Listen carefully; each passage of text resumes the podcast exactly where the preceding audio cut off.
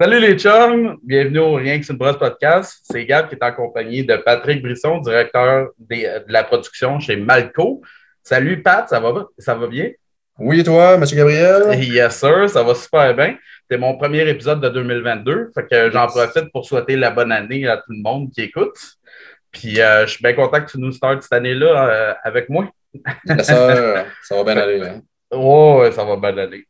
Fait que, ben, dans le fond, là, toi, je t'ai euh, euh, contacté parce que j'aurais voulu parler de levure. Puis, mm-hmm. ben là, dans le fond, tu me disais que tu utilisais autant levure sèche que liquide. Mm-hmm. Parle-moi donc un peu de ça. Pourquoi vous utilisez les deux, les deux formes de levure? Probablement la sèche parce qu'il y a une certaine versatilité à partir de ça. on peut acheter des paquets de 500 grammes qu'on peut conserver quand même un certain temps dans le frigo. donc, on en achète une certaine quantité, on le sort dans le frigo. Ça nous permet de, si on rajoute une brasse à l'horaire ou on veut alterner quelque chose, ça va quand même super bien à partir de là. Euh, c'est plus la versatilité de la chose. Euh, c'est sûr qu'une levure sèche, des fois, on va trouver que c'est plus, euh, c'est plus générique un petit peu comme résultat par rapport à OK, une levure américaine, c'est une levure américaine, mais dans les styles américains, il y a quand même plusieurs styles. Mais ça fait quand même des bons résultats, surtout pour qu'est-ce qu'on cherche ici chez Malco. OK. Puis la levure liquide, elle, tu vas l'utiliser dans quelle situation? Nous autres, on, apprécie beaucoup la levure liquide, euh, surtout dans certaines situations pour les brasses euh, spéciales. Si on veut, toutes nos IPA, tout ce qui est fait, qui est doublonné, est utilisé à partir de la levure liquide pour faire ça. OK. Euh, la célèbre souche euh, nommez Il va y avoir celle du labo de la Pocatière qui va être la brume londonienne. Sinon, il y a la Foggy qui fait donner des très bons résultats aussi chez Escarpment. 13-18 chez Wise. C'est toutes des bonnes grosso modo toute la même souche pour euh, faire une, euh, New England. OK. Puis, euh, vous utilisez beaucoup de sortes de levures, là, dans le fond. Tu n'as pas un house train, tu en as plusieurs pour toutes les recettes. Non, on a la chance et la même chance en même temps d'en utiliser huit. Huit, quand même. Hein? Quand même, pas sûr. Ouais, puis sur les huit, il y en a combien, mettons, que tu utilises de la sèche et de la liquide? Présentement, on en a juste une qui est liquide, ça va être beaucoup la, la, la, la, celle pour faire les New England. Parfois, on va en utiliser de la, liquide pour faire des tests ou les, les brassins spéciaux, mais je ne compte pas les brassins spéciaux comme des, brassins qui, euh, qui, sont récurrents vraiment. OK, OK. Puis, euh, ben, parlons-en de bord de la liquide. Est-ce que vous la réutilisez? Est-ce que tu oh, repitches? On est en train de travailler sur une méthode de repitcher la levure qui a été qui est en contact avec beaucoup de houblons. Euh, c'est assez intéressant comme méthode, mais ça ne nous a pas encore donné les super résultats qu'on espérait. Euh, toutefois, il y a vraiment quelque chose à faire. Ce n'est pas nécessairement d'aller récolter par en bas, c'est d'aller pousser du CO2 dans la bière pour aller récolter, pour faire une espèce de foment à levure pour aller récolter pendant le high En fait, c'est avant qu'on draille up en cochon dans nos New England. OK. Ah ouais, puis euh, ben là, vous êtes en phase de test, c'est ça? Oui, on est en phase de test. On a... OK. En fait, euh, je ne veux pas prendre le mérite de ça. Je euh, il y avait une conférence là-dessus sur la MBQ cet automne. Oui, oui. OK. Puis, ben, quel résultat vous avez eu à date? Ça a-tu de l'allure ou? C'est plus que. Les résultats sont quand même intéressants. La seule chose, c'est que on a quand même un petit peu peur de la façon de la récolter parce qu'on utilise, on va passer par la boule de lavage. Puis des fois, ça clogue un peu dans le lavage. Il faut faire attention un petit peu avec ça. Il euh, faut adapter soit euh, la façon qu'on le fait, il faut le dire aussi, ça beurre en tabarouette quand ça s'en va jusque dans, le top du fermenteur. il y a quelque chose à faire, ça, c'est sûr. Mais présentement, euh, on la travaille. OK, fait que dans le fond, le principe, c'est juste parce que dans le fond, ça va te faire, ça va séparer un peu la levure dans, dans le Krasen du houblon. C'est ça, dans le fond? Ouais, ben, tu le fais sortir par la boule de lavage pour le ramasser par le gicleur. C'est ça? Quiconque a déjà fait un, euh, un dry-up en écrasant sait qu'est-ce qui se passe euh, quand ouais. une fermentation élevée. Hein. Euh, ben, c'est un petit peu la même chose quand on met du CO2. Ça se met à faire beaucoup, beaucoup de bulles. Puis ça, la levure se met à mousser beaucoup. Puis on fait un genre de top cropping sans ouvrir le fermenteur. OK. Ben, c'est vraiment intéressant. Oh oui, puis en top cropping, on a des, euh, des viabilités fous parce que c'est vraiment de la levure qui est encore super viable qu'on utilise. On a 98-100% de viabilité dans nos décomptes. Ah, oh, wow, OK. Mais pourquoi vous êtes rendu là? C'est-tu parce que euh, vos dry-up voulaient fait trop tôt ou. non, non, non. C'est vraiment plus par. le but, c'est de réutiliser notre levure parce que sinon, dans les plaines, souvent, il faut toujours. Bon, on fait un pitch, on jette, puis on recommence. Mais étant donné que c'est peut-être 30-35% de notre production de la New England, il faut trouver une méthode de repitcher ce lever-là. Ouais. présentement, c'est pertinent d'essayer de trouver une façon de, de, de, faire marcher ça. Mais euh, ben, vous ne le faisiez pas, genre, euh, euh, récolter la levure avant de faire le dry-up, justement? Ce qui arrive, c'est que pour récolter de la levure, souvent, il faut que ta levure, euh, faut que tu cracher ta bière. Puis, idéalement, il faut l'avoir euh, pas dry cette bière-là avant de récolter cette levure-là. Ouais. Avec trop doublon en suspension dans la bière. Parce que la bière est quand même. Euh, la bière. Le, houblon est un petit peu. Euh, il n'est pas super bon pour la viabilité de la levure. Ouais. donc, on le fait avant le, le, le, dry-up. Souvent, on essaie de dry-upper dans les, disons, 72 heures après le, début de la fermentation. Donc, la, fermentation est loin d'être finie. On le fait avec Krausen. Donc, si on essaie de récolter ça par en bas du fermenteur, on a vraiment des très, très, très mauvais résultats. Hein. Ouais, c'est ça, OK.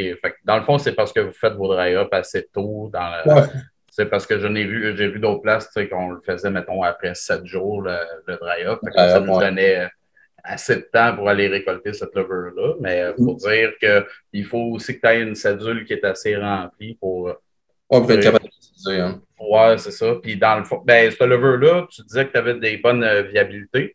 Euh, combien de temps tu peux la garder? As-tu euh, des, bons résultats sur euh, la garde en attendant?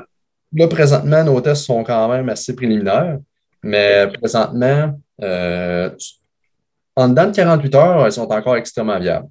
C'est très violent la fermentation avec ça. après une semaine, si on veut des résultats sur le sens du monde, il faudrait peut-être la réactiver un petit peu avec du mou. OK. Il faut être sûr qu'elle se remette dans, dans, le beat de repartir une fermentation. Hein. Parce qu'il faut dire qu'elle était dans le beat de fermenter, on y enlève tout, carrément, puis on recommence à zéro avec elle. Fait que c'est quand même un certain choc de, de, de milieu pour elle. Hein. OK. Puis dans quel contenant vous allez euh, euh, récupérer cette levure-là? Euh, j'aspire avoir un caddie de 250 litres un jour, mais présentement, on, on opère avec des caddies de 50 litres. Là. OK dans le fond, c'est des kegs que vous avez modifiés pour. Euh, Exactement. OK. OK. Puis euh, à date, euh, en termes de quantité de levure, mettons, quand vous récoltez ça, c'est-tu pas pire? Ou, en fait, oh. vu que c'est surtout du top cropping, à quel moment tu t'arrêtes? On remplit un cake puis on regarde le résultat. OK. OK. c'est ça, on a de la misère à la récolter encore. Parce que quand il euh, faut, faut, être, quand même bien timer pour que ça marche comme il faut. Hein. OK. OK. En même temps, tu ne veux pas trop en enlever. Ouais. Puis la levure sèche, est-ce que tu vas la réutiliser, elle? Euh, la plupart, oui. Euh, surtout pour si la bière n'est pas forte en alcool, si, si on réutilise, dans le fond, cette levure-là rapidement. Parce qu'il y a quand même une certaine durée de vie avec la viabilité de la levure descendre quand on, quand on la récolte. Fait que, ouais, on va la récolter parce qu'on l'utilise assez souvent. Hein. Puis, il n'y a pas de dry-up non plus. S'il n'y a pas de, de, jour ajouté dans le fermenteur, rien, on va la récolter et on, on, va s'arranger pour la réutiliser. OK. Puis, euh, ben, dans le fond, quand tu utilises de la liquide, toi, est-ce que tu euh, te fais venir des pro pitch ou tu vas euh, faire des starters? Comment ça fonctionne? Nous autres, on est avec des petites cuves. Donc, on fait environ, c'est grosso modo 5 à 10% de la bière totale qu'on va faire durant la journée. Euh, la, veille, on va la on va faire juste un mou bien, bien basique avec du DME, du Dry Malt Extract. Puis après, on va prendre un, pitch fait euh, qui serait l'équivalent d'une inoculation directe à partir de cette bière-là dans, dans, notre, euh, dans notre petite cuve. On va l'oxygéner pendant 24 heures. Puis après ça, on va mettre notre bière straight dedans. Ça, ça part au, au centre Marouette. OK, OK. Mais dans le fond, c'est-tu la quantité que tu aurais mis pour la batch au complet que tu vas mettre dans ton pied de cuve? Oui. Ouais, OK, OK, OK. OK. Ben, j'ai une question qui me vient à l'esprit comme ça. Est-ce que tu as des meilleurs, vraiment des meilleurs résultats en faisant ton pied de cuve de même à, l'avance que si tu mettais, mettons, euh, toute ta quantité de levure directement dans la cuve?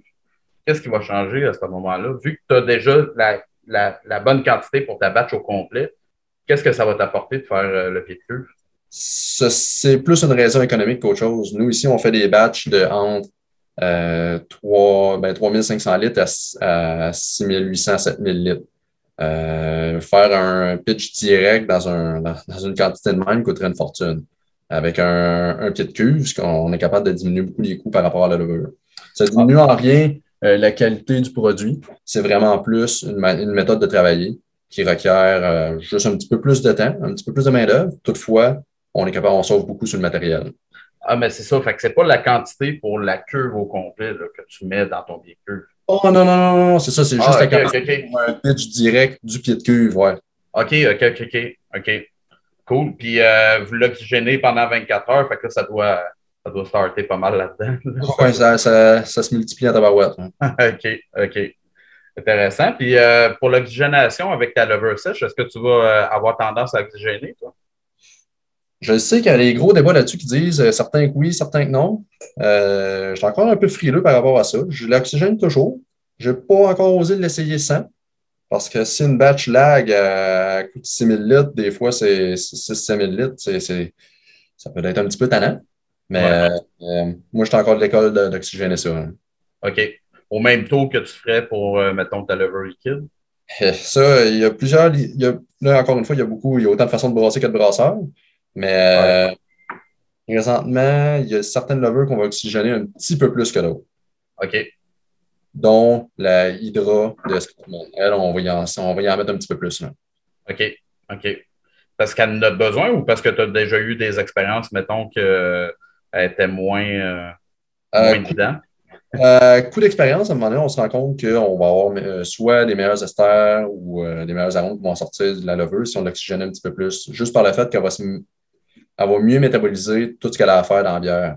Elle va aussi mieux se multiplier, on va avoir des pitchs plus intéressants, la bière va partir, le lag time va être beaucoup moins, moins long, qu'on va avoir des, bons résultats en faisant ça. OK. Puis ben, là, ça m'amène à une autre question. Dans le fond, ah, ben avant ça, les, un côté pitching rate, mmh. ben, quand tu fais tes starters là, dans ton dans ton pied de cuve, est-ce que tu vas refaire un décompte juste avant de, le pitcher dans le fermenteur? Habituellement, oui. Euh, aujourd'hui, on était. C'est spécial à dire, mais on est quand même assez sûr de nos techniques. Euh, on le voit si, exemple, la pierre de carbonatation était bouchée, on va le savoir assez vite. Euh, mais sinon, juste avant, pour un pied de cuve, on ne va pas le tester. Ça va être plus par rapport aux, récoltes qu'elle va varier un petit peu plus par rapport au temps de cold crash ou euh, si c'est une levure qui va floculer, un petit peu moins ou qui, a fait la récolte aussi peut, euh, jouer sur le, sur le décompte. Fait que c'est souvent plus pour les récoltes euh, directes. Ceux-là, quand c'est un slurry, on va aller la compter. OK. J'étais encore de. Pour les levures américaines, on va surtout viser. on a quand même des fermenteurs qui sont assez élevés, donc la pression hydrostatique est quand même assez haute. On va essayer de toucher un bon 1 million de litres par ml par degré plateau. Hein. OK. Un million de cellules, oui, par ml par le plateau. OK. Puis tu ne vas jamais en bas de ça, là, à cause justement de la grosseur. Et tout. Il y a certaines levures qu'on va descendre aller en bas de ça. Euh, 750 000 va faire le job en masse aussi. Euh, nous autres, euh, pour les, euh, on a déjà utilisé de la un petit peu dans, dans la brasserie. Ouais. J'ai eu des bons résultats. Je sais qu'il y a du monde qui vont mettre 10 fois moins de levure, puis ça va marcher en masse. On dirait que c'est pas tuable, ces affaires-là. Non. mais j'apprécie quand même un pitch sur le sens du monde.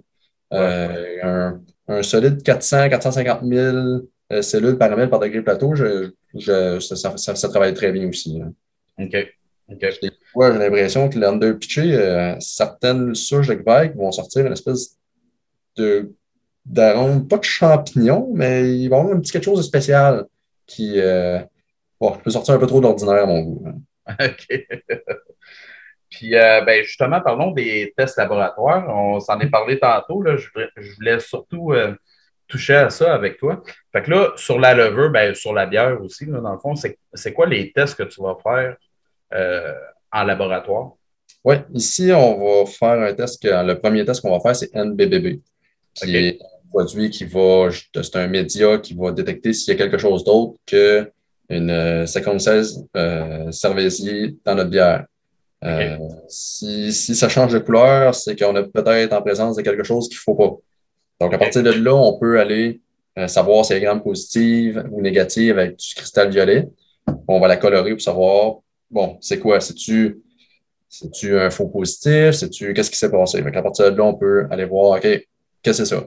On va aller faire aussi HLP, qui euh, va aller détecter s'il y a des lactobacillus ou, et, ou pédiococcus. Ouais, c'est ça. C'est, euh, on va faire aussi euh, LCSM, que lui va détecter s'il y a des levures euh, sauvages, surtout avec la présence du gène ST1, qui est souvent présent, ben, qui est pas mal tout le temps présent dans les saisons. OK.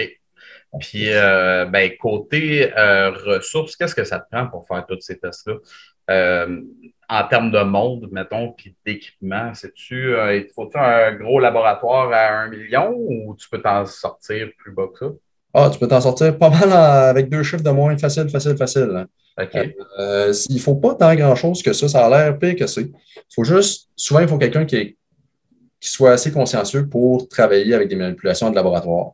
Parce qu'il faut dire que s'il y a des positifs, c'est un, un signal d'alarme.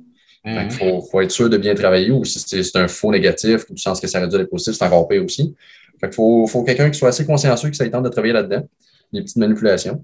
Euh, sinon, c'est pas si cher que ça parce que pour tout faire ça, il faut un incubateur que tu peux t'en sortir en bas de 1000$ facile, facile, facile. OK. Ou euh, plate, euh, euh, voyons, euh, plaque chauffante, il faut et tout un presto. Il y a façon et tout, un presto, ben, juste quelque chose pour sanitiser tes choses, stériliser tout ton équipement. Des pétries en, verre,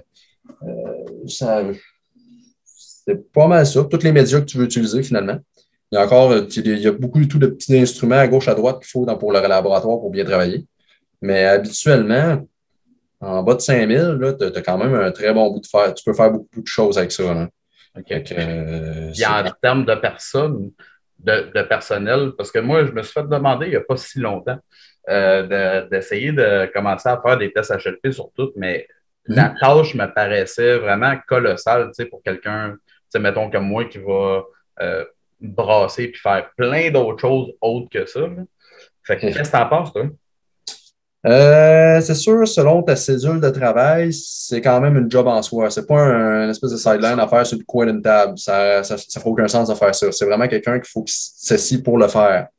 Euh, nous autres, ici, il y a quelqu'un qui euh, s'occupe, mettons, 50-50 de son temps, c'est laboratoire, puis l'autre, c'est travail de plancher dans la brasserie, si on veut. C'est quand même tout dépendant que tu fasses du 500 litres, du 1000 litres, du 10, 000 litres, c'est la, la, job est pareille, si on veut. C'est, mm. Tu testes ton échantillon dans, dans, ton, dans ton fermenteur. c'est pas si pire que ça, mais pour faire beaucoup de tests, euh, un solide 15, 20, un solide 10 à 20 heures par semaine serait pas trop exagéré. Hein. OK. OK. Quand même. Quand même. Non, non, c'est. faut y penser. C'est un projet. Partir à laboratoire, il faut, faut s'y mettre. Ouais, ouais. Mais euh, justement, euh, est-ce que tu trouves que ça t'amène quelque chose?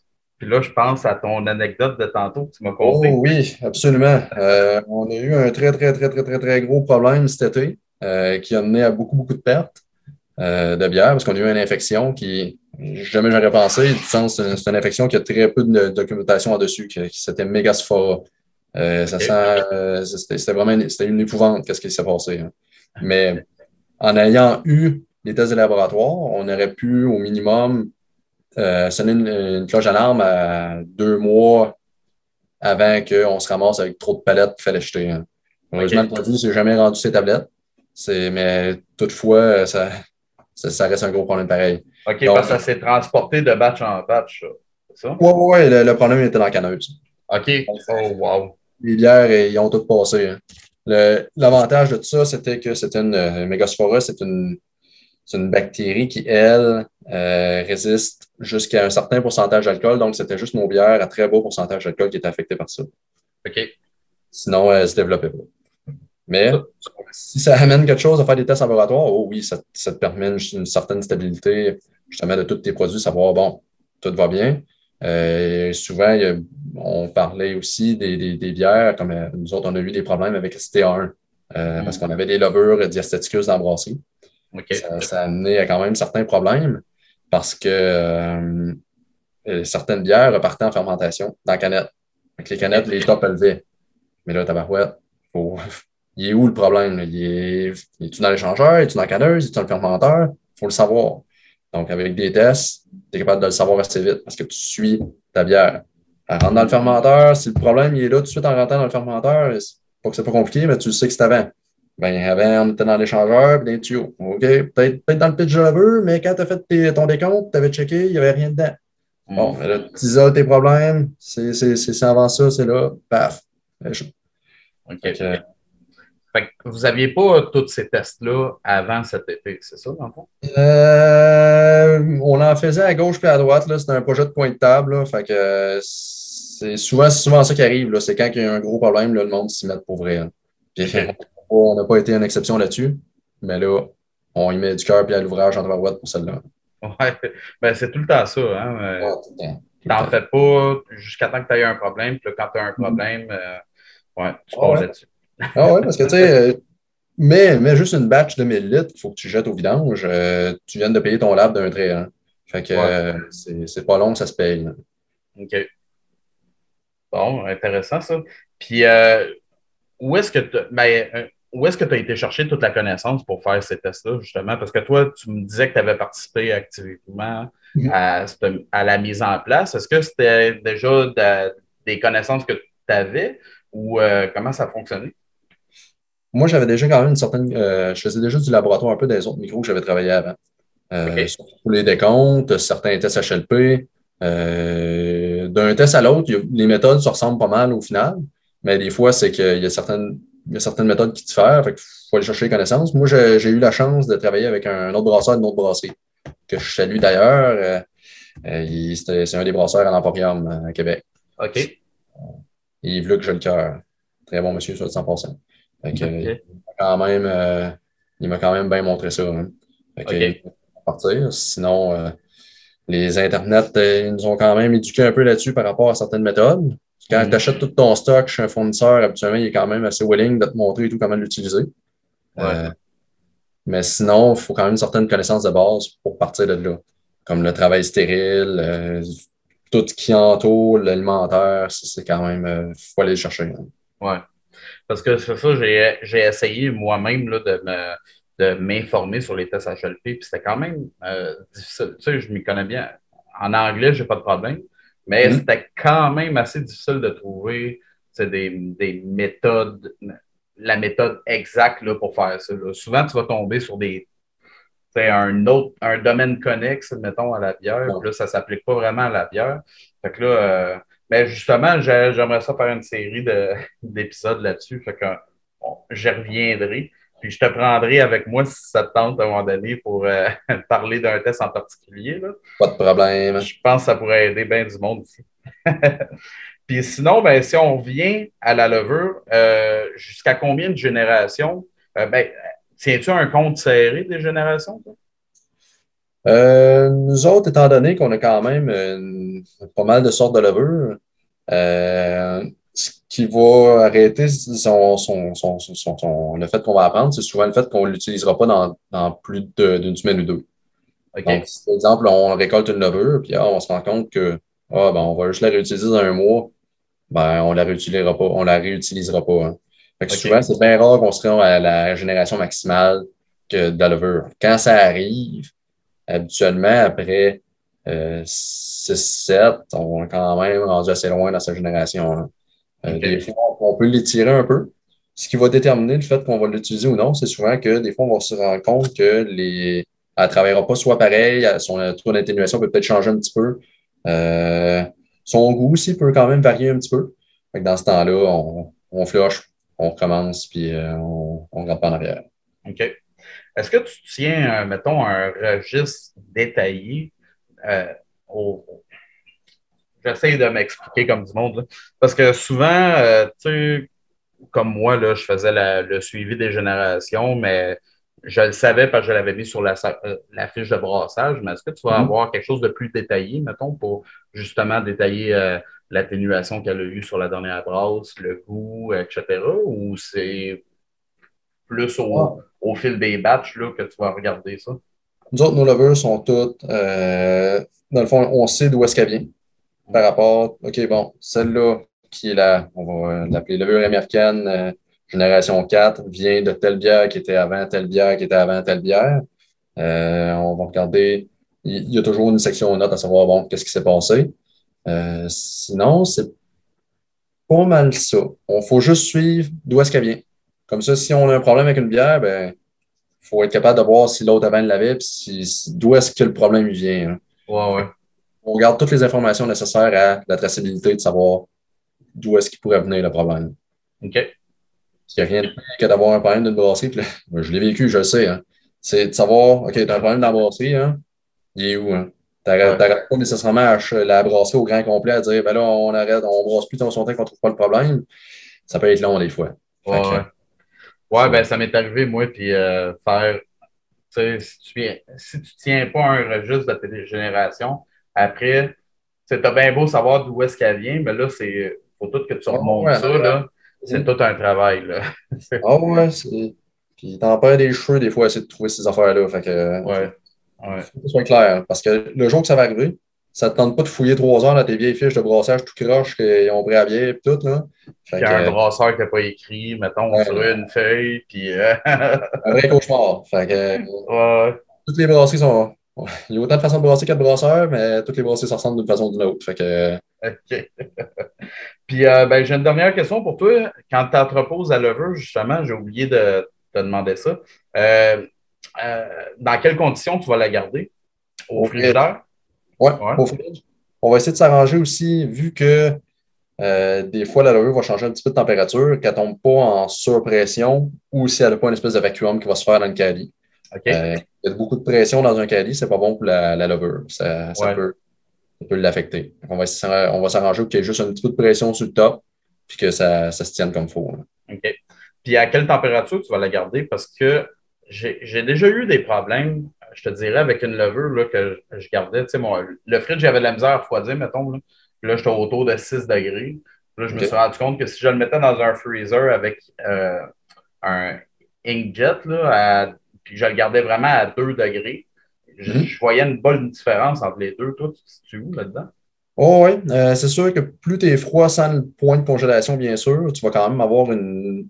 Tu la mets en dormance. Tu sens que ça va moins consommer son glycogène.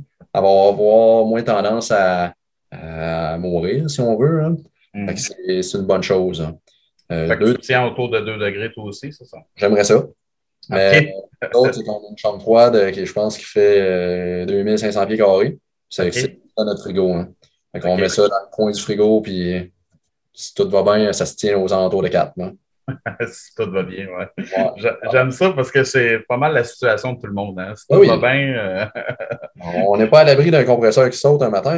Hein. ouais, c'est ça, ou d'une porte gardée euh, ouverte trop longtemps. ou, Oui, euh, ça, arrive. Là. C'est, c'est- ouais, c'est ça. ça fait partie du monde de l'escole. Puis en fait, je suis pas mal certain que ça, ça fait partie de, de toutes les autres industries du monde. Ouais. ben, on vit toutes les mêmes affaires. Ben oui. Eh ben, merci. Je suis vraiment content de t'avoir eu à l'émission. Ben, je suis là pour ça. sinon, ben là, euh, pour vous autres chez Malco, qu'est-ce qui s'en vient? Est-ce que vous avez des euh, nouveautés qui s'en viennent, des événements qui s'en viennent? Sûr que les événements, c'est quand même assez tranquille ces Ouais. temps-ci. Euh, sinon, présentement, on va bien. Dans pas long, on travaille sur une nouvelle bière qui euh, devrait sortir probablement en février. Ça va être une bière érable. On est quand même pas mal convaincu du résultat. Ça, on va bien hâte que ça sorte là. Ouais. Cool. Très content, ça ressemble à ça. hein. Ah, good. Ben, je suis vraiment content de t'avoir à l'émission. Merci infiniment. Puis, pas de euh, on va regarder les tablettes pour vos euh, futurs produits, man. Yes, sir. Good. Bon, ben, merci. Puis, euh, à vous autres, les auditeurs, ben, je vous dis à un prochain épisode.